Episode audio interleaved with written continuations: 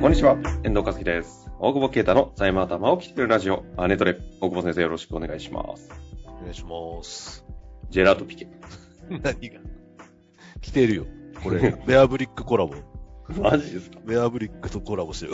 いいよ、フードしなくて。フードついにて、るし。耳ついてんの、フードに。ジェラート43ぞ、俺。ジェラートピケ、何ベアブリックとコラボとかするんですかベアブリックが、ちゃんと、俺気づかなかったんだけど、ちょっと情報取れてないなと思って、うん。ワンピースいのら考察ばっかねえ見てるから、情報もっと大事なもっと大事な情報あるでしをょ。、いや、ベアブリックがちゃんとピケを着てるのは去年のね、9月とかに予約してたっぽいんだよね。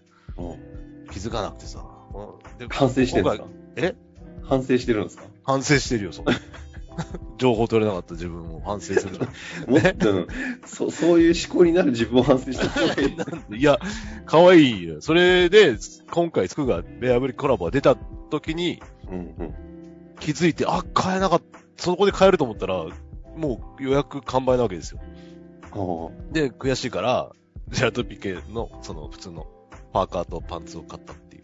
セセットアップで買ったけど、全然似合わないっていう。あいや、だって さ、オンライン入った瞬間に、いや、ピケ来てる よ。おっさんが。な、な、なんでわかんだろうないるよね、こういう小金持ちみたいな。何も知らない。そんな高くないから。いやフードやばいよね。ちょっー、と、いちょやっとさすがに俺恥ずかしくて外にはいいて。やいやですね、痛い人。いや買っちゃったから気持ちいいし着てるけどさ。ちょっとね、俺も鏡は見たくないな。ちょっと見見ちゃいけない、あ の、芸能人のうあのオフ見ちゃった。いや、ただ似合ってないおっさんだから。いやー、昼でしょインパクトありました。やっぱ部屋着は必要になるやぱ、うん、まあそうですね。ん。コロナ明け一ても応ねちゃんと、あうの、ん社名押さえてあるので、あの、ちょ やめて。どこに出す皆さんに拡散いたします。やめろ。な、何着てるだって部屋着。普通ジャージ。部屋着、ジャージ。確かじゃに部屋着、へ、わかる。部屋着問題、浮上しますよね。ジャージばっか増えてきてさ。確かに。そっまか。たジャージ届いてさ。それそうです 袋から出すのやめてもらっていいですか。さっき届いたの俺。ほら。サタビルダーズ。ちょっと待って。もうさ、俺ジャージ何スーツがな、スーツよりジャージの方が多い。サタビルダーズの何今の今、えジャージ。いやー、それ、いやーでも外歩いてコンビニであったら絶対に見てないことですよい。や、でもこれもあって5分とかで売り切れてるから。いやだからそこ、そこ別に価値じゃないですよ。えそうなの最近シュプリームがさ、なんかエラーで買えなくてさ、えーそうなんだよ。ちょっと事件になってんだけどさ。どうでもいいよね。でも11、土曜の11時からなんだけど、動かないんだよね。なんか、そう。うーん。どうでもいいんだ殺よ、本当にね。殺到してるってこと殺到してんのか、ロボット対策かもしれないね。わかんないけど。11時、みんなロボットで買ってるみたいだから。ああ、はい、は俺い。ちゃんとアナログで頑張ってんだけど。本当ですよね。負け、負けちゃいがちなんだけど さ。あアナログに待機待機してんのに。待機して、待機してるけど負けちゃ、買えないんだよね。まあ、いいんだけどいや、さ。本当に、うん本当に中身のないよ、た本当だねね本当に中身 がないね。うん。まあ、そそうういいううものんです始よまり。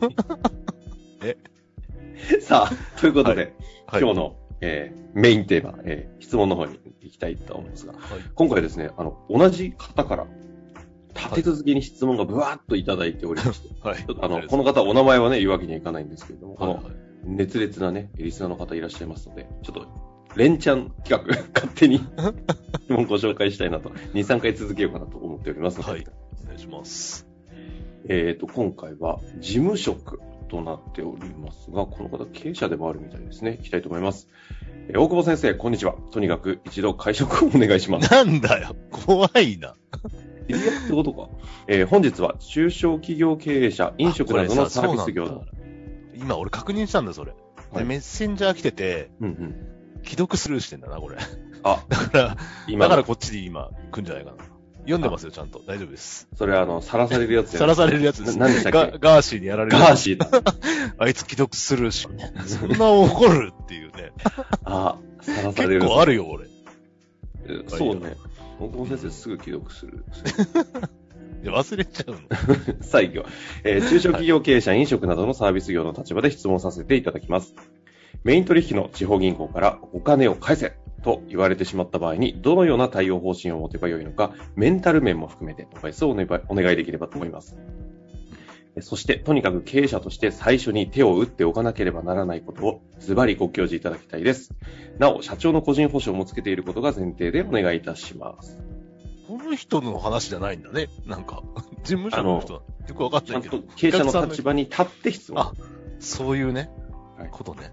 相手の立場に立てるってそうそう感じね。一番苦手なやつですよ。誰かえ。俺がえけ慶太先生が。いや、そうストーリー作るから得 意あだよ。大丈夫です。その話はもう質問の方に行きましょう。、いやいや。で、えっ、と、まあ、なんだ。言われないからね、まずね。金を返せって、まあなんか契約違反とかしたら言われるけど、基本的には、返せ、とは言われない。だからら、まあ言われないっていうのもあれだけど、ちょっと、要要は返せなくなった時ってことだよね、多分ね。うんうんうん。まあ、返せなくなった時は、だからか返せないってこっちから先に言うだけなんで、うん。ま、あの、リスケとかになる。まあ、リスケになるよね。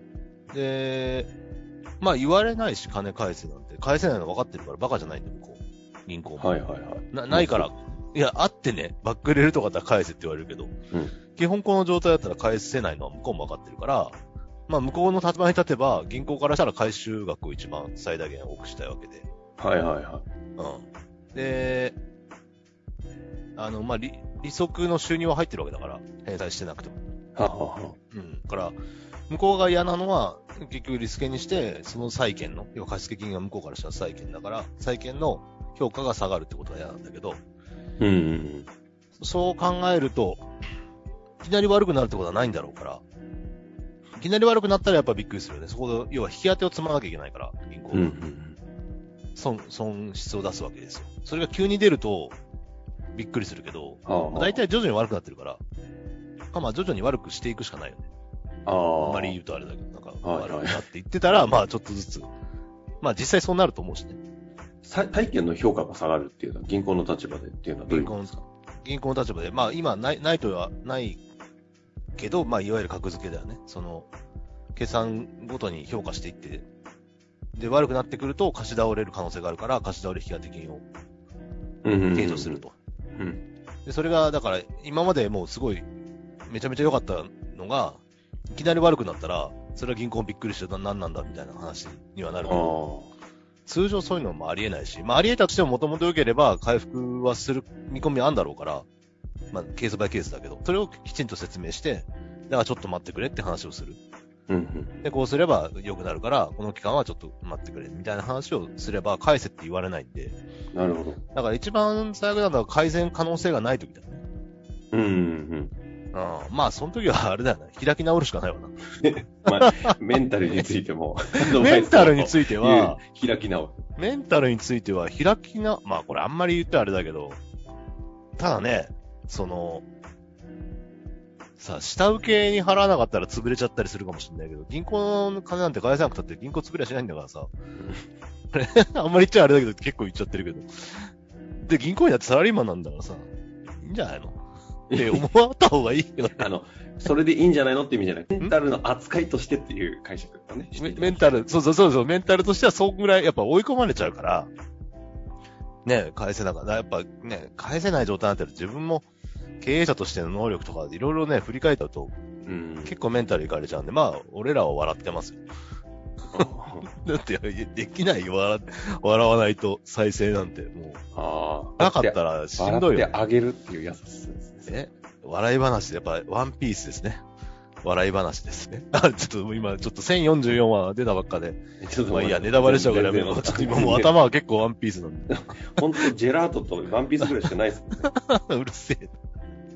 だから、まあ、そういう、まあ言わ、言っちゃダメでもちろん悪いなと思ってる部分はあると思うから、あえて言うんだけど、うんうん。まあ殺されるわけでもないし、なんか取り立てとかが激しいわけでもないんでね、 その、うん過去それで亡くなられた経営者とか結構いるから、そういうのはダメよって言われてるから、まあ、そういう意味じゃ闇金とかに借りてない限りは、大した取り立ても来ないんで、まあきちんと対応すれば、まあ一、長いね、ん長い流れの中の一時的な悪い部分、悪い時期というか、というところで思ってりゃいいし、長期スパンで見たタイムで見ると、そうなってるけど、という対応です。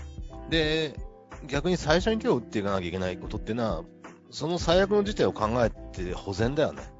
うんうんうん。自分の資産あんまり持たないとか。レンタルハウス入る前提っていう意味では、レンタルハウス外しに行くっていうのがまあいいんだろうけど、あの、まあね、ちゃんと、家は奥さん名義にしようとかね。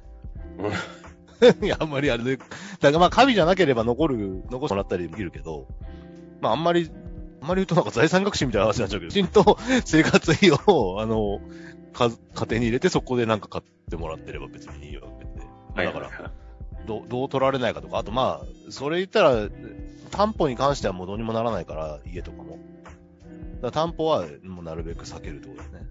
い。うんその経営者保障ガイドラインとかで、最悪の事態でもう、普通の家だったらまあいいですよって言ってくれる可能性はあるんだけど、担保取られたらもう絶対売られちゃうから、いいですよっていうのは、外してもらえる。外してもらえる。うん。その、いくらか弁済することによってとか、はいはいはい。うん。かまあ買い取りというか、その、うん。だけど、担保取ったらもう絶対無理なんで、だから、その最悪の事態を見越して、ちょっと資産を、まあでもこれ隠すみたいな印象になっちゃダメだけど、 か隠してはないよね。ちゃんと、うん。整理しておくと。なるほど整理しておく。整理しておくっていう感じかな。まあ、うん。まあでもそういうことですね。いや、あの、もうズバリご回答いただいたなという。まあちょっとごめん。あのの、、最後の方ちょっと攻めすぎてる可能性があるので、 ケースバイケースと言っておいていいですかなるほど。いやいや、そこはぜひ。うん。ということですね。ということを、うん、そう、まあ、そう、想定しながらというかね。あの、まあ、だ大丈夫よって言ってないで、最悪のケースは想定しつつっていうのがいいんじゃないかなと、見てると。なんでその時そうしちゃったのみたいな結構やっぱあるから。ああ。うん。まあでもそういう意味で言うと、あんまりじ自分だけで判断せずに、ちゃんとそ、そういう意味では最後の最後は細かくちょっと専門家に確認するというか、ご相談するのは大事そうですね、ここはね。そうね。だからでも税理士は、社そういう業績いい時だと社長にこびちゃうからね、社長のとこ大丈夫ですよとか言うからね、平気で。ああ。まあそんな時の、えー、カラーズ LINE 公式がございますので、 そうなぜの。それでくんの質問。ひ、 はい。ぜひそちらでもはい。ご質問いただけたらと思います既。読スルーしますけど。最悪だ。それこそさらされるわ。ということで、今日のところは終わりたいと思います。ありがとうございました。ありがとうございます。本日の番組はいかがでしたか番組では大久保携帯の質問を受け付けておりますウェブ検索で「税理士カラーズと入力し検索結果に出てくるオフィシャルウェブサイトにアクセスその中のポッドキャストのバナーから質問フォームにご入力くださいまたオフィシャルウェブサイトでは無料メルマガも配信中ですぜひ遊びに来てくださいね。